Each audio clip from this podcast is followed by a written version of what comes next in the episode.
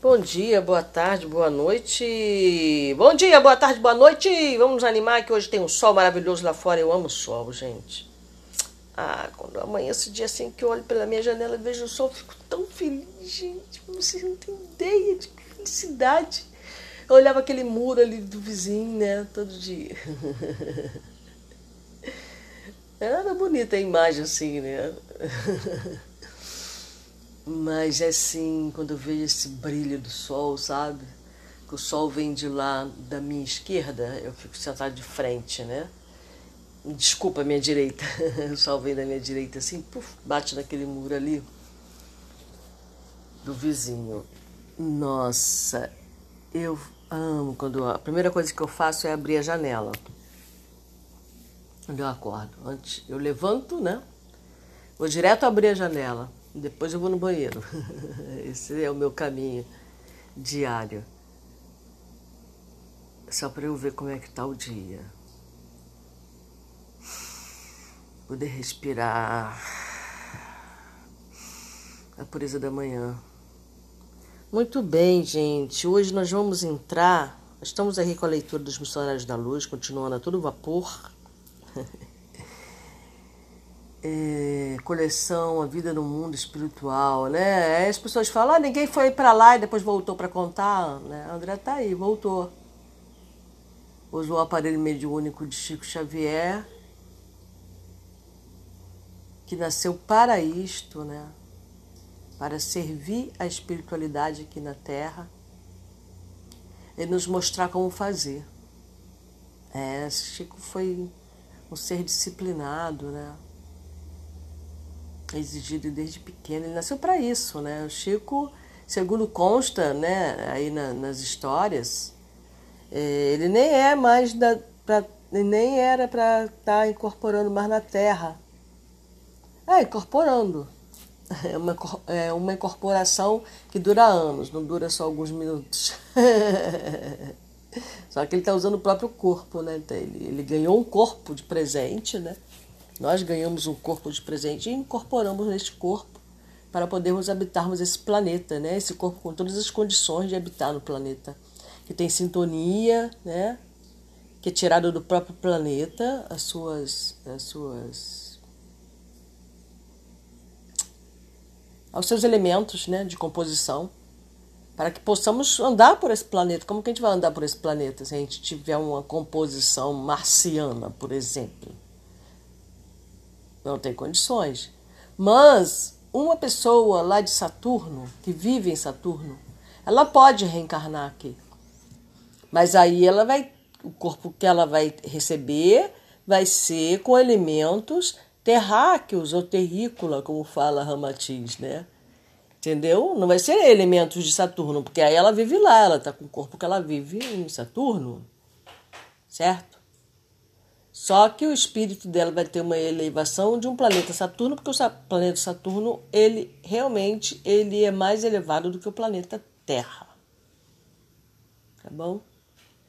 Bom, enfim.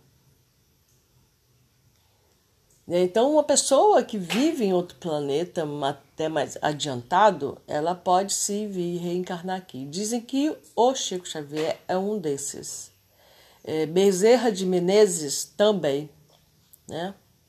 Porque quando ele. E Bezerra de Menezes nem chegou aí para um planeta mais elevado, ele preferiu reencarnar, ficar reencarnando aqui no planeta, para ajudar. Aí são espíritos é, elevadíssimos, né? É, não significa que ele vai ter alguma projeção terráquea, que ele vai ser conhecido como o cara aqui na Terra, não. Ele vai servir uma comunidade inteira. Ele vai servir a um país, ele só vai ser conhecido naquele país. Ou ele vai ser só conhecido naquele estado, ou ele vai ser conhecido só num bairro, ou só numa capital, né, numa cidade tá bom? Não significa. Ou ele vai ser, vai ser conhecido só numa casa espírita, ou ele vai ser conhecido numa igreja com um pastor evangélico. É, não significa que ele vai ser sempre da casa espírita, não. Pode ser é que ele não se auxilie em nenhuma casa.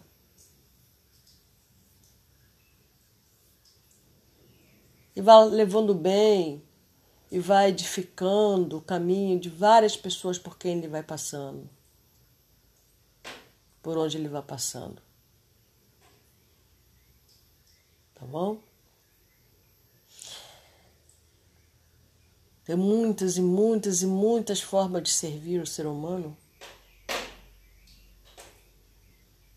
Não precisa ter projeção. Pode-se, dentro de sua humildade e de sua simplicidade, estar servindo. E ninguém nem percebe a passagem daquele ser pelo planeta. Ele passou tão discretamente e foi servindo e ajudando, servindo e ajudando por onde ele passou durante os 20, 30, 40 anos que ele passou pela terra. Ele foi servindo, trazendo paz, harmonia, amor, compreensão, amizade. Só isso. Não precisou de nenhuma é, é, cargo de liderança em qualquer lugar que seja. Geralmente, quando uma pessoa tem um cargo de liderança desse, ou quando uma pessoa entra para uma casa, casa mediúnica em que ela incorpora, né, ou, ou de uma forma geral, muitas vezes o, médio, o médium que desenvolve isso, né, que, ou, aquele ser que desenvolve a mediunidade, ele desenvolve por necessidade de crescimento espiritual. Não porque ele já é crescido, em alguns casos, como o Chico Xavier, ele escolheu vir e trabalhar dentro de casas espíritas, né? Aliás, eu não me lembro, não sei da história dele, se ele era afiliado a alguma casa necessariamente.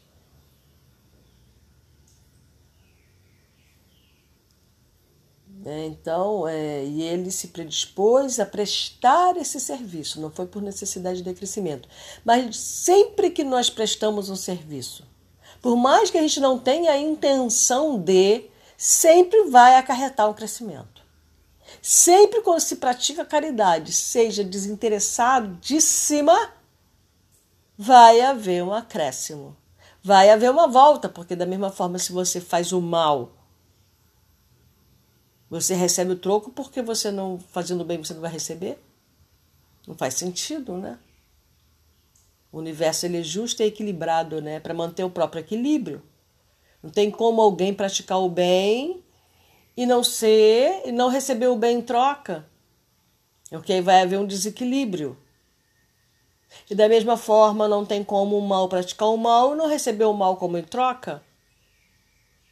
Porque é a balança, chama-se balança da justiça.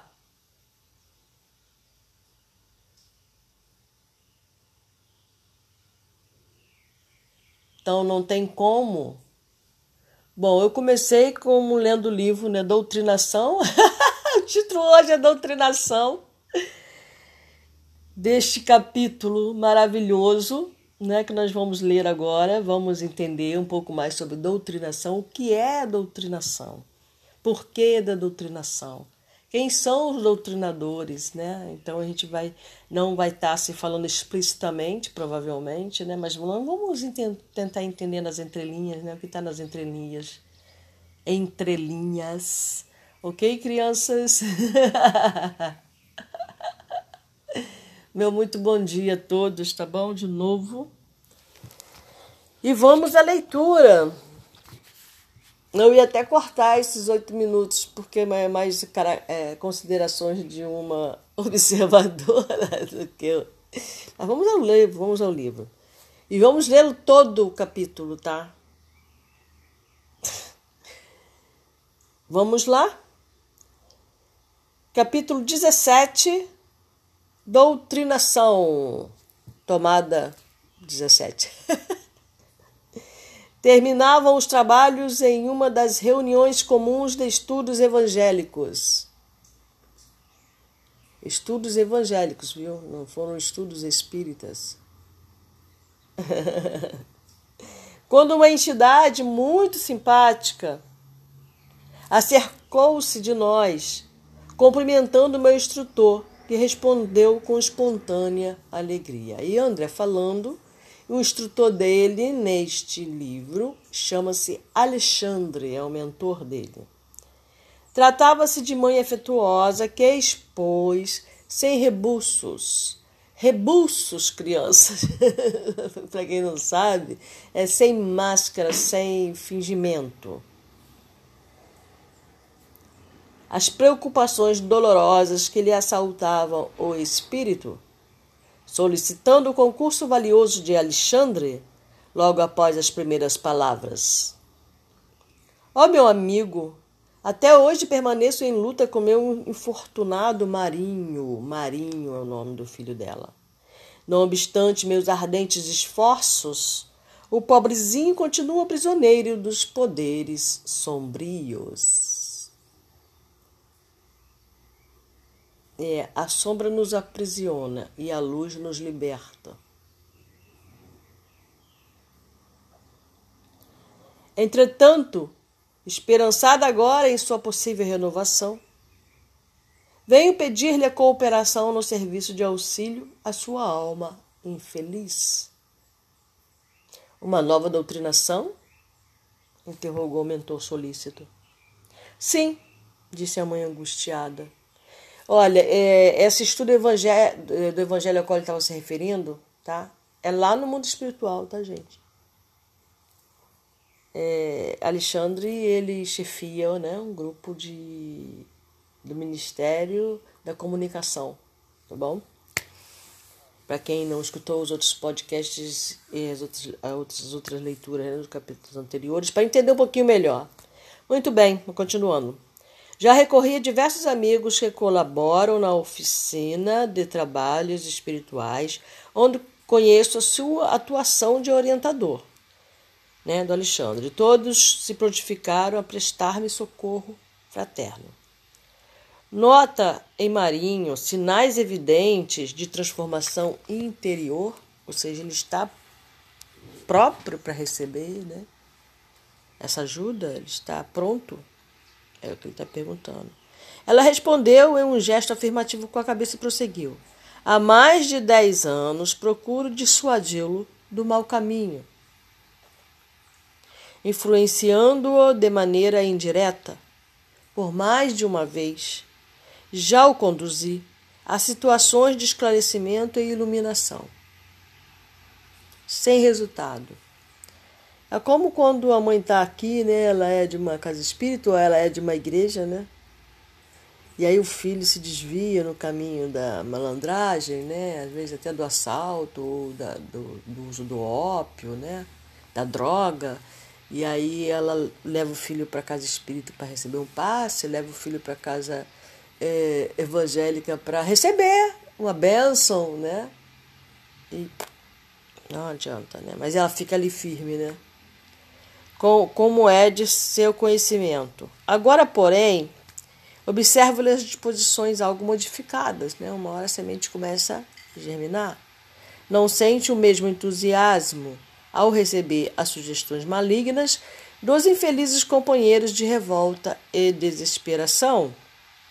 Sente inexprimível tédio na, tédio na posição de desequilíbrio e, vezes diversas, tenho-lhe tido a satisfação de conduzi-lo à prece solitária, embora sem conseguir furtá-lo ao fundo de rebeldia.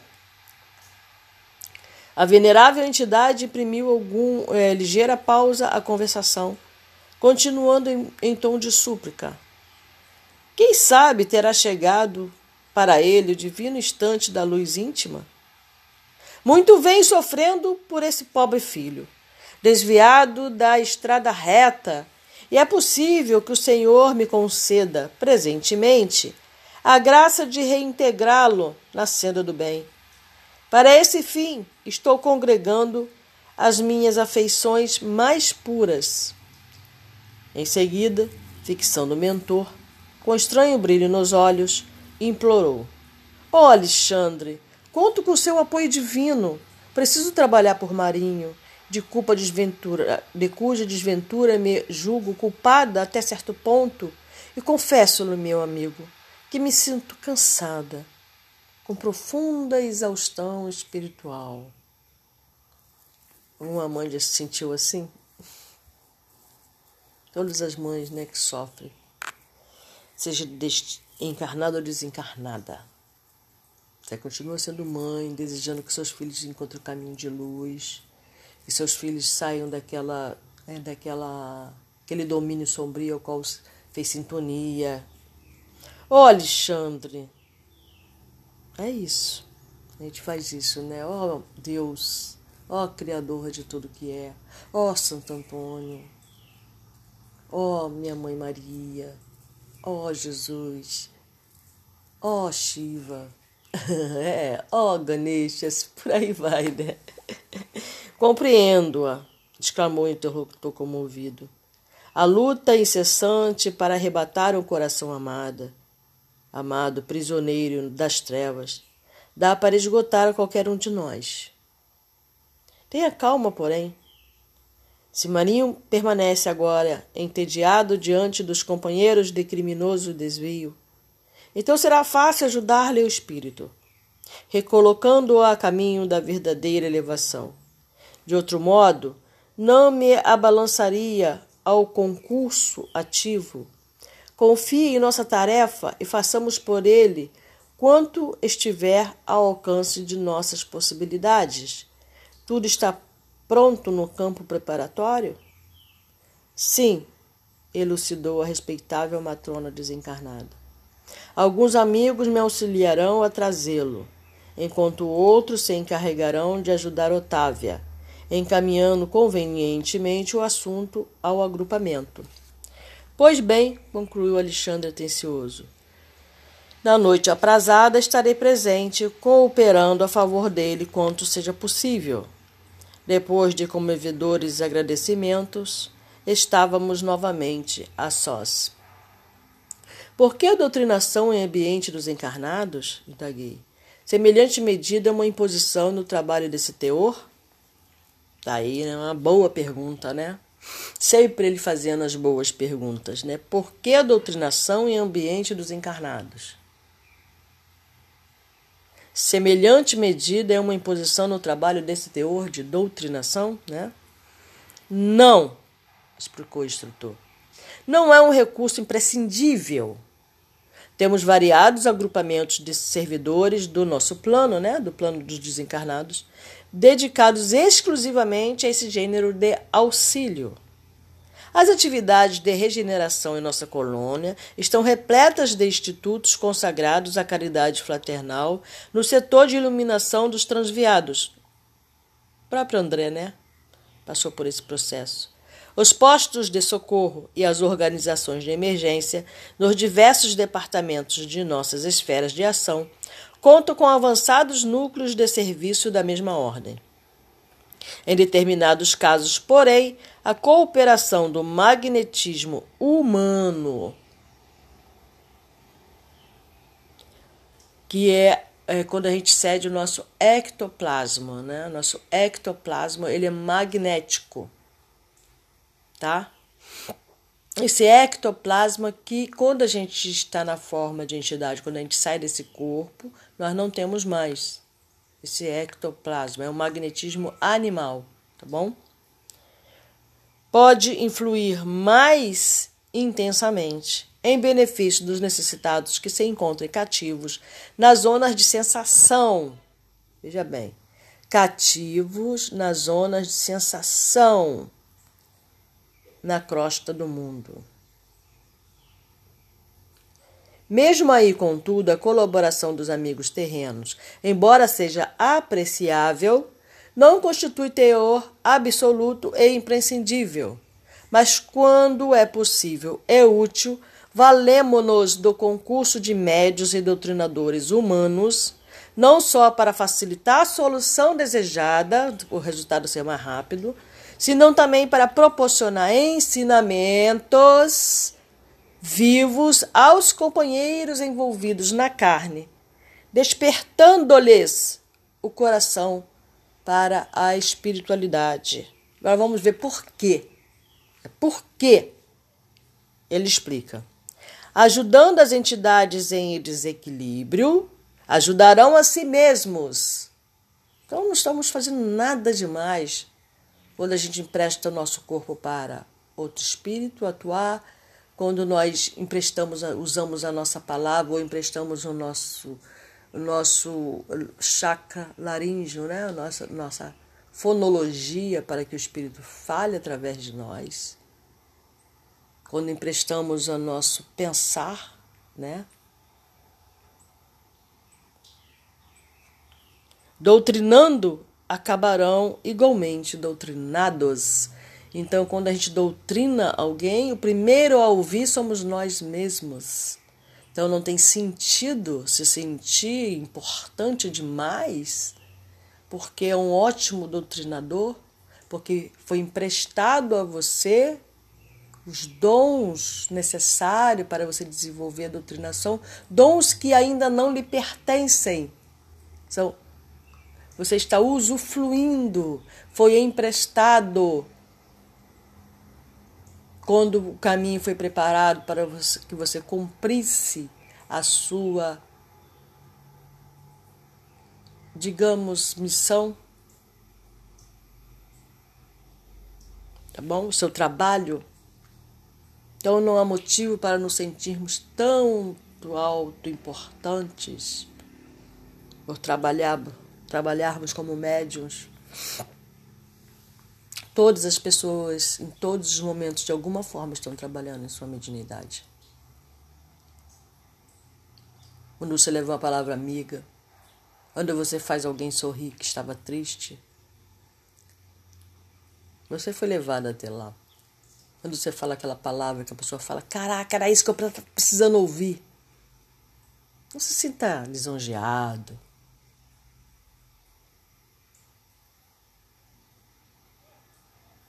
Satisfeito com as elucidações recebidas, passei a considerar o caso pessoal da terra, da terna entidade que nos visitara.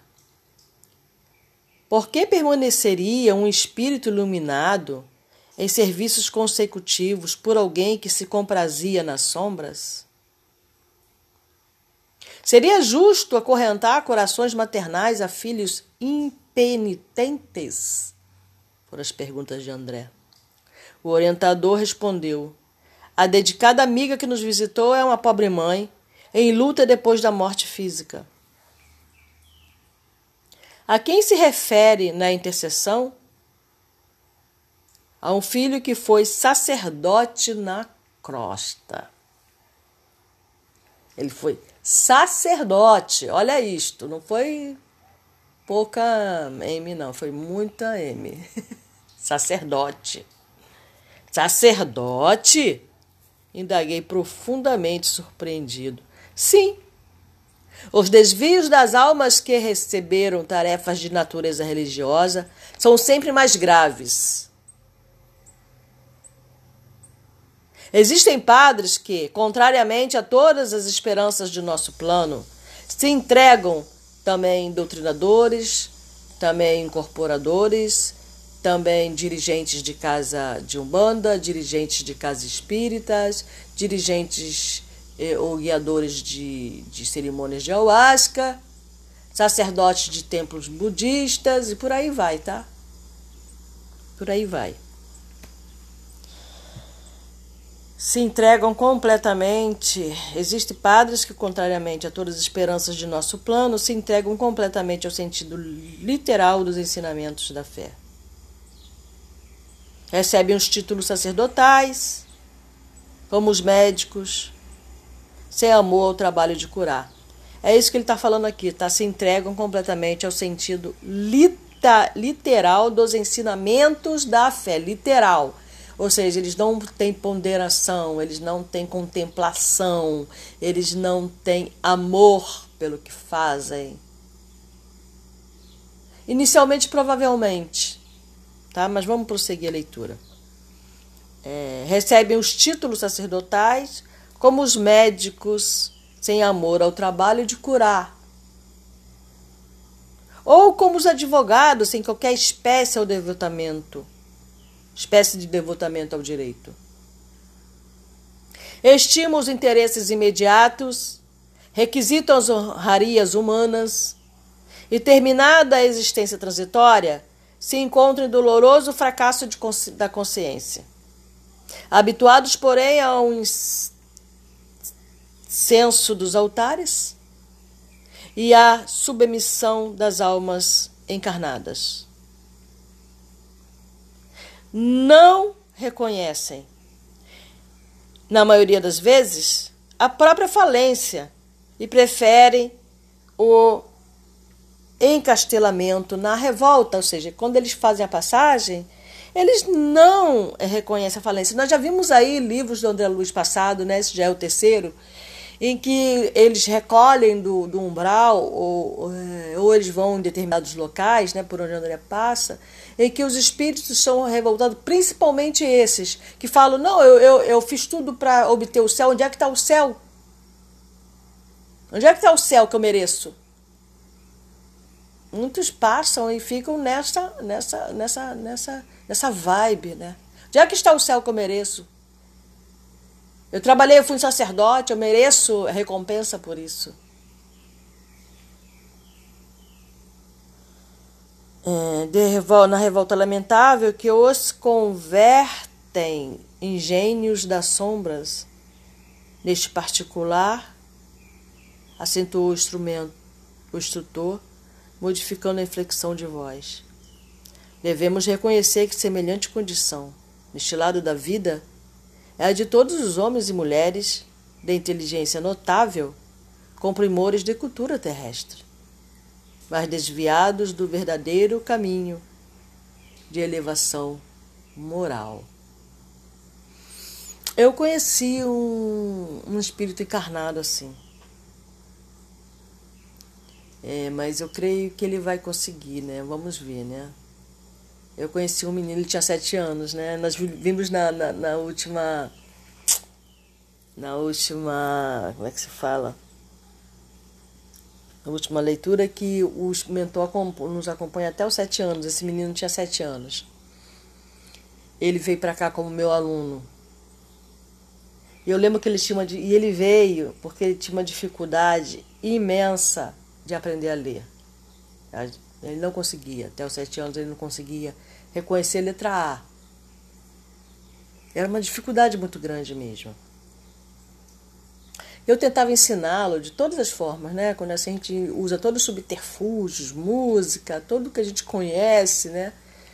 É, briga, é firme, tem hora que faz dar carinho, tem hora que é mais firme, né? Tem hora que perde a paciência que a criança não aprende de jeito nenhum. Não tem, parece que não tem nada que consegue enfiar aquilo ali na cabeça da, da criança, né? A criança tem dislexia, né? E os pais não, não têm recurso, né? Que para poder entender isso, ou estuda em escola que o professor não está nem aí para isso, né? Bom, enfim. E eu, é, tentando ensinar aquela criança, um dia eu pensei, meu Deus, por que essa dificuldade dessa criança de aprender desse jeito, meu Deus? Né? Já tinha feito tudo para aquela criança atendesse alguma coisa. Não sabia como ajudar aquela criança. E aí eu pensando assim, né, estava encostada na porta e de repente eu senti, eu escutei uma voz interna, tá? Não foi externa necessariamente. E eu senti uma voz interna de um espírito. Eu senti ele jun, juntado a mim, né? Digamos assim em que ele fala, em que ele se identificou, eu perguntei quem ele era, eu sempre pergunto, eles falam de uma forma geral. Ele falou que era o espírito familiar daquele menino, daquele ser. Ele se identificou assim, eu sou um espírito familiar dele. Que às vezes é o título também que a gente que aqui na Terra chama de mentor também, tá? Então ele, se identifica como espírito familiar. Não que ele fosse necessariamente da família de, mas que também pode ser. Bom, enfim. E aí ele falou para mim o seguinte, que aquele espírito, que aquele menino era um espírito extremamente inteligente e mais velho do que eu. É até mais inteligente do que eu, né? Por ter mais sabedoria, mais experiência de vida, mais vivência, né? Mas que aconteceu isso aqui com ele, ó. Quer ver? De inteligência notável, com primores de cultura terrestre, mas desviado do verdadeiro caminho da elevação moral. Isto. Então, o que aconteceu? Ele eh, desenvolveu durante as encarnações dele a inteligência, a cultura,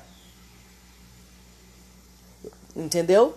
Mas ele não entrou pelo caminho da elevação moral. Então, ele nasceu agora para desenvolver a humildade.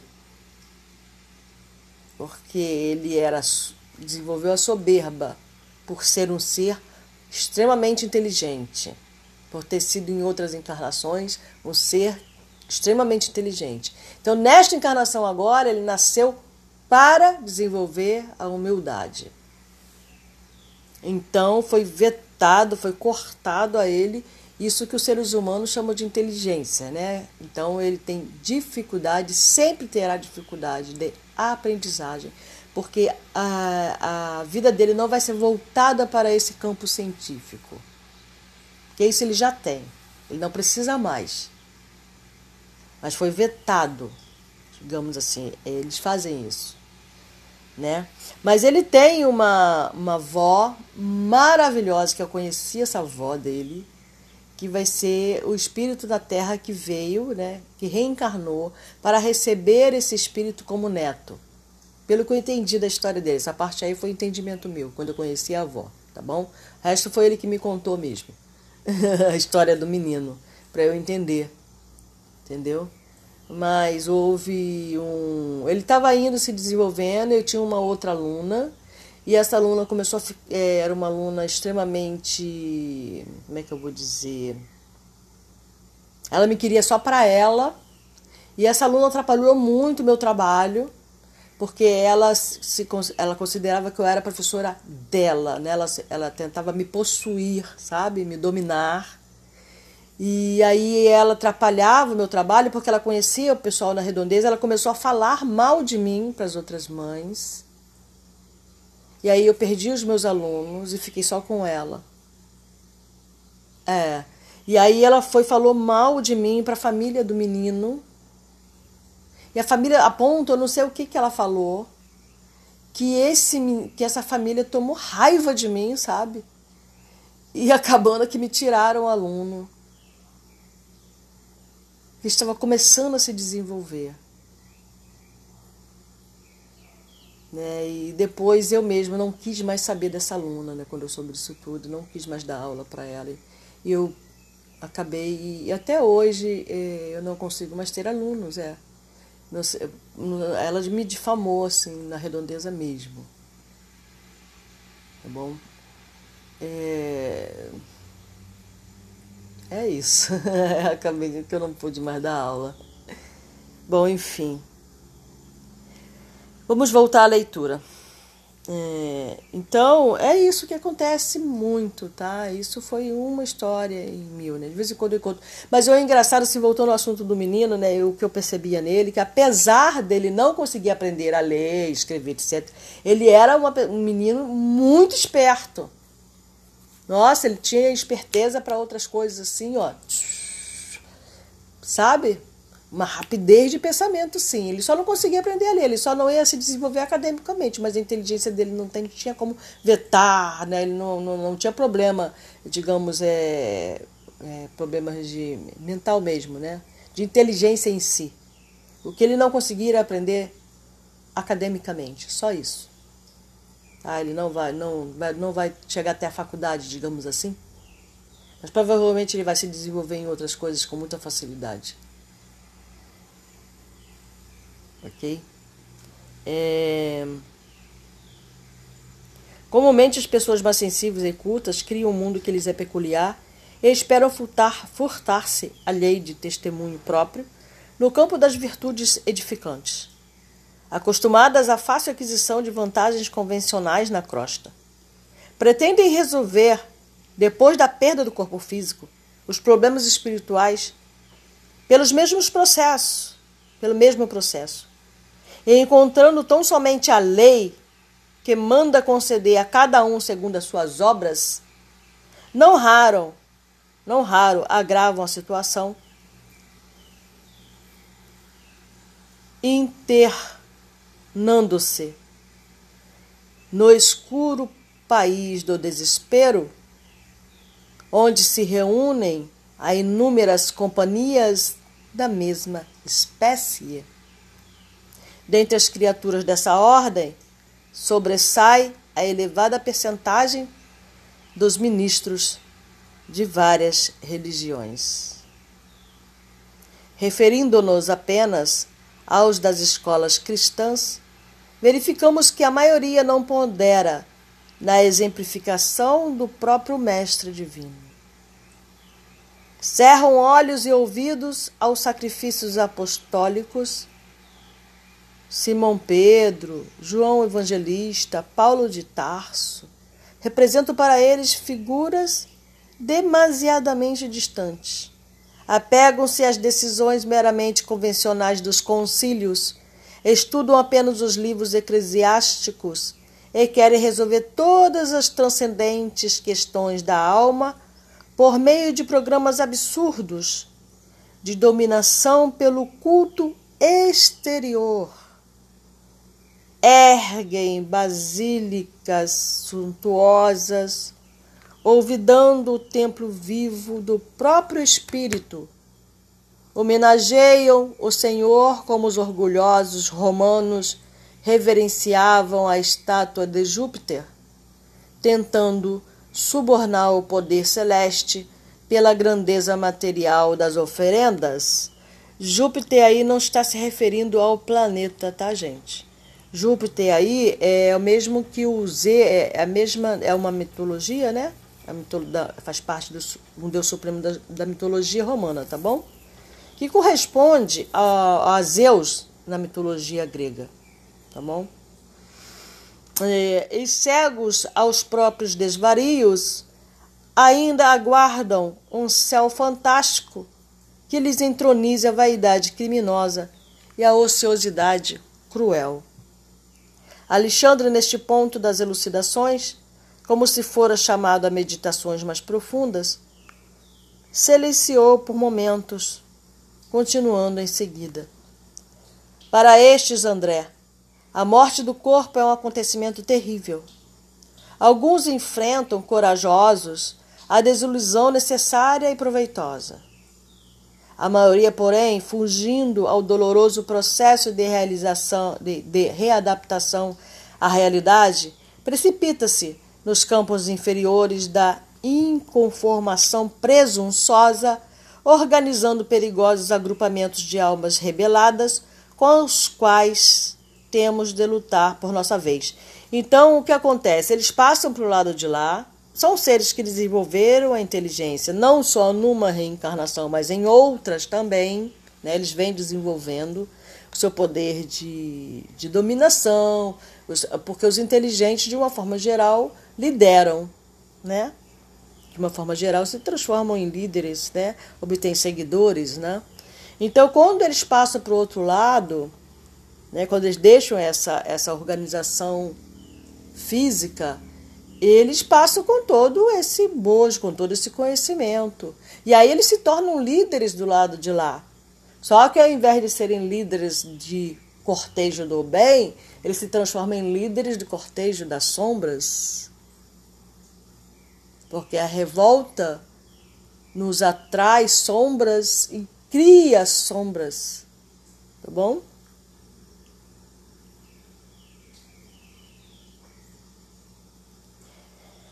É, organiza, organizando perigosos agrupamentos de almas rebeladas com os quais temos de lutar por nossa vez. Quase todas as escolas religiosas falam do inferno de penas angustiosas e horríveis, onde os condenados experimentam torturas eternas. São raras, todavia, as que ensinam a verdade da queda consciencial dentro de nós mesmos, ou seja, o inferno, nós é que criamos o nosso próprio inferno, é isso que ele está dizendo. Consciencial, a verdade da queda consciencial dentro de nós mesmos, esclarecendo que o plano infernal, preste atenção nisso que é muito importante, e a expressão diabólica encontra início na esfera interior de nossas próprias almas. Não vamos botar culpa no diabo. Não vamos colocar culpa naquele perseguidor. Não vamos procurar culpa e nem vamos trabalhar em cima de culpa, mas de reconhecimento de más escolhas que fizemos. Não necessariamente num, num, num, num bojo de culpa, mas no bojo de arrependimento, que significa renascimento. Para a verdade eterna da luz. Não ficar procurando fora. A culpa é porque minha mãe deveria ter feito aquilo, mas não fez, porque meu pai fez aquilo, e, não, e, e, e porque meu irmão, e porque minha mulher, e porque o meu filho, e porque a professora, e porque o sacerdote, porque, porque, porque. Não. Olhe para si mesmo. Procure as suas verdades, as suas obras. O que, é que eu estou obrando? O que, que eu estou fazendo no momento? O que, que eu estou procurando? Como eu estou agindo de fato? E não como eu penso, não como eu passo para os outros, mas o que, que tem dentro de mim na realidade? O que está por trás dos meus pensamentos, das minhas atitudes, das minhas ações, das minhas palavras? Né? O orientador amigo faz novo intervalo depois de pensar a sós, durante alguns instantes, considerou: Você compreende? Os que caem por ignorância aceitam com alegria a retificação, desde que se mantenham em padrão de boa vontade sincera. Os que se precipitam no desequilíbrio, porém, atendendo à sugestão do orgulho, experimentam grande dificuldade para ambientar a corrigenda em si mesmos, porque passam ainda orgulhosos. Né? Ele não vai deixar o orgulho junto com o seu corpo físico, quando o seu corpo físico entra de volta para a Terra. A Terra não me deu orgulho. A Terra me deu elementos para formar o meu corpo. Né? Então, o orgulho que você cultivou, que você tanto se orgulha de ter, irá te acompanhar. Ok? Porque foi isso que você cultivou essa é tua árvore que deu semente, que deu fruto, aliás, que deu fruto, desculpa, e que continua dando semente. Preciso edificar maior patrimônio da humildade antes de levar a efeito a restauração imprescindível. Essa restauração imprescindível aqui, você pode botar o nome de arrependimento. O arrependimento ele tem que trazer restauração e não culpa. OK? Observando que o mentor silenciara novamente, perguntei: Se, porém, o erro voluntário pertence ao sacerdote, no caso em exame, como explicar o sacrifício materno? Ele faz essas perguntas também porque ele está tentando entender a atitude da própria mãe dele, né? Que ele não concordou na época. Alexandre não hesitou. Há renunciações sublimes em nosso plano. Né? Ele viu isso, né? a mãe dele renunciou pelo pai e pela, pelas irmãs. Exclamou sensibilizado. Né? Há renunciações sublimes em nosso plano, dentro das quais companheiros existem que se sacrificam pelos outros através de muitíssimos anos, mas no processo sob nossa observação a nossa amiga tem a sua porcentagem de culpa. Na qualidade de mãe, ela quis forçar as tendências do filho jovem, ou seja, ela o forçou a ser um sacerdote. Em outras palavras, né? Em verdade, ele renascera para uma tarefa elevada no campo da filosofia espiritual. Olha isso. Presta atenção nisso aqui, mães. Contudo, de modo algum se encontrava preparado para o posto de condutor das almas, ou seja, de sacerdote. Ou qualquer coisa nesse sentido. A genitora, entretanto, obrigou a aceitar o ingresso no seminário, violentando-lhe o ideal ou seja, desvirtuou o caminho dele, para satisfazer a vontade dela. E indiretamente colaborou, colaborou para que o seu orgulho fosse demasiadamente acentuado. O orgulho dele. Interpretando suas tendências para a filosofia edificante a conta de vocação sacerdotal.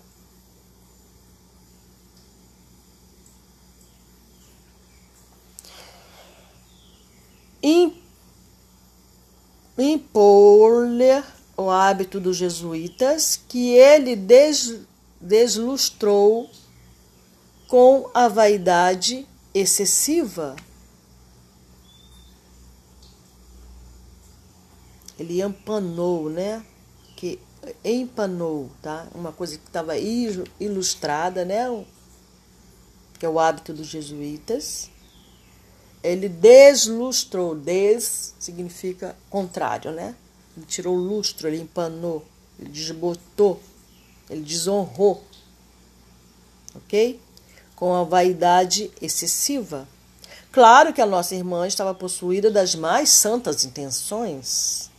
Todavia, sente-se no dever de partilhar os sofrimentos do filho.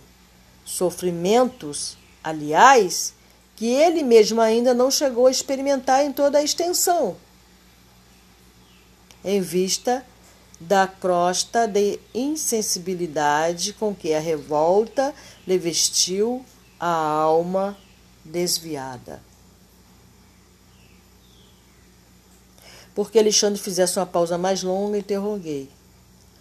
Mas, se o filho foi conduzido a situação difícil para a qual não se encontra convenientemente preparado, será tão grande a culpa dele?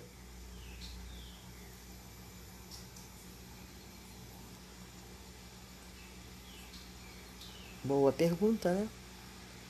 Eu ia parar nessa pergunta, mas eu vou continuar, vou dar a resposta. O instrutor sorriu em vista das minhas reiterações, arguições, arguições, esclareceu. A genitora errou pela imprevidência. Ele faliu pelos abusos criminosos em oportunidade de serviço sagrado. Ela não sabia o tamanho da vaidade dele, né? Por exemplo. Alguém pode abrir-nos a porta de. Ele poderia ter seguido pelo caminho sacerdotal e ter feito um bom trabalho, como filósofo espiritual. Ok? Né? Então, alguém pode abrir-nos a porta de um castelo por excesso de carinho, mas porque tenhamos obtido semelhante facilidade, não quer isso dizer isenção de culpa, caso venhamos a menosprezar a dádiva, destruindo os tesouros colocados sob nossos olhos. Por isso mesmo, a carinhosa mãe está efetuando a retificação amorosa de um erro quando o filho infeliz espiará as faltas graves. Esta explicação encerrou a palestra referente ao assunto. Bom, e eu vou encerrar aqui a leitura por hoje. Eu, eu falei que ia ler o capítulo todo, mas vai ficar muito, muito, muito longo. E eu acho que a gente já tem bastante coisa para pensar aí. Foi praticamente uma doutrinação, né? Essa primeira parte. Muita coisa para pensar, né? Muita coisa para analisar em nós mesmos, em nossas atitudes, né? Será que nós vivemos de aparência, né? E que se nós vivemos todos nós usamos máscara, né? Até por uma questão de sobrevivência mesmo. Isso é natural. Mas até que ponto essa máscara faz parte de mim, na realidade, né? Assim, ela é tão, ela é tão eficiente. Né? É, o ideal é não usarmos, usarmos máscaras bem fininhas, né? Dependendo da situação, né? Dependendo da situação, você tem que ter o bom senso, né? De se portar até, até se portar de maneira diferente, dependendo do ambiente onde você vai, sim, né? Mas não fazer disso um, um hábito de fingir para si mesmo, né? de fingir que você é maior do que é, para é, engabelar as outras pessoas, né? Se fingir de boa, santa, né? Até que, até que ponto, né? Você está sendo falsa, né? É isso que eu estou dizendo e e qualquer falsidade, qualquer subterfúgio, qualquer maldade, qualquer bondade que eu faça, eu estou fazendo, em primeiro lugar, a mim mesma. Nunca se esqueça disso, tá? Nunca se esqueça disso.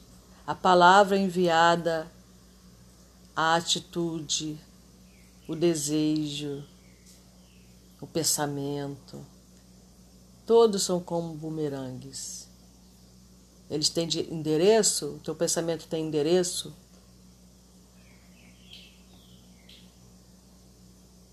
É, quando você envia o pensamento de amor ou de ódio para aquele endereço, que é uma pessoa, uma casa, é, esse pensamento sai da, de você, da sua memória então ele tem também o seu endereço. Então ele vai lá, dá o recado dele e ele vai voltar para você. É, ele vai voltar para você. Tá bom? Então pense nisso antes de desejar o mal, de fazer o mal, de falar o mal, de ser maledicente, né, falando mal das pessoas, de tomar uma atitude menos digna Lembre-se que você é o primeiro afetado, tá bom? E a maior porcentagem dessa afetação vai ser para você. O outro vai receber de acordo com a atitude dele ou dela também. Porque se ela não te deseja o mal, e se ela enviar o bem para você, o mal que você enviou para ela vai vir com vai vir assim 100% para você, tá bom? Não vai afetá-la. Ou vai afetá-la minimamente, porque ela vai estar protegida. Não é protegida por, por irmãos espirituais que vão estar do lado dela, porque ela faz sintonia a partir do momento em que ela deseja coisas boas para ela e para os outros, que ela toma atitudes legais, né, atitudes boas, de coração. É, então ela está protegida interiormente e exteriormente. Você que fica no prejuízo maior, desejando mal. é, o engano, na realidade, é o auto-engano. Você não engana ninguém. Não, amigo, não engana ninguém, não engana ninguém. A única pessoa que você engana é a si mesmo. E que triste, né? Que triste. Até quando, né? Até quando? Mas o inferno e a danação não é eterna a partir do momento que você mudar a sua consciência, a partir do momento que você olhar para si mesmo, pensar: o que faço? Por que faço? E você pode sempre buscar a ajuda.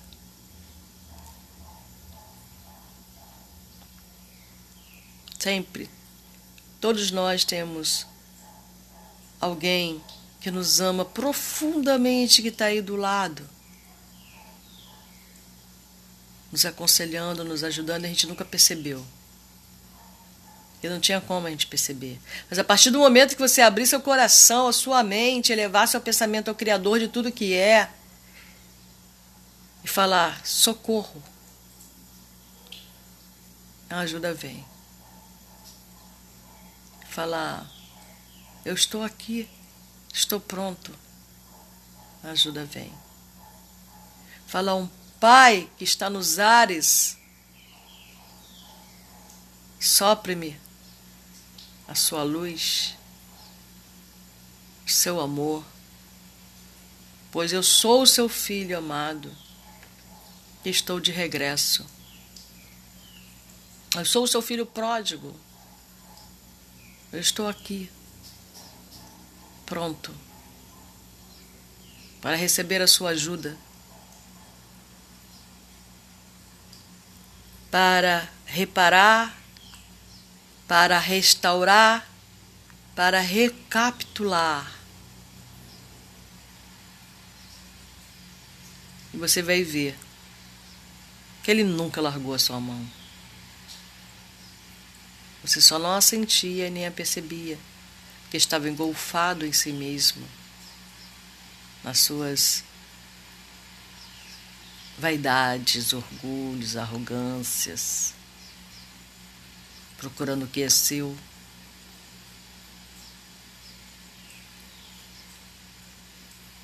É esta oração que eu deixo.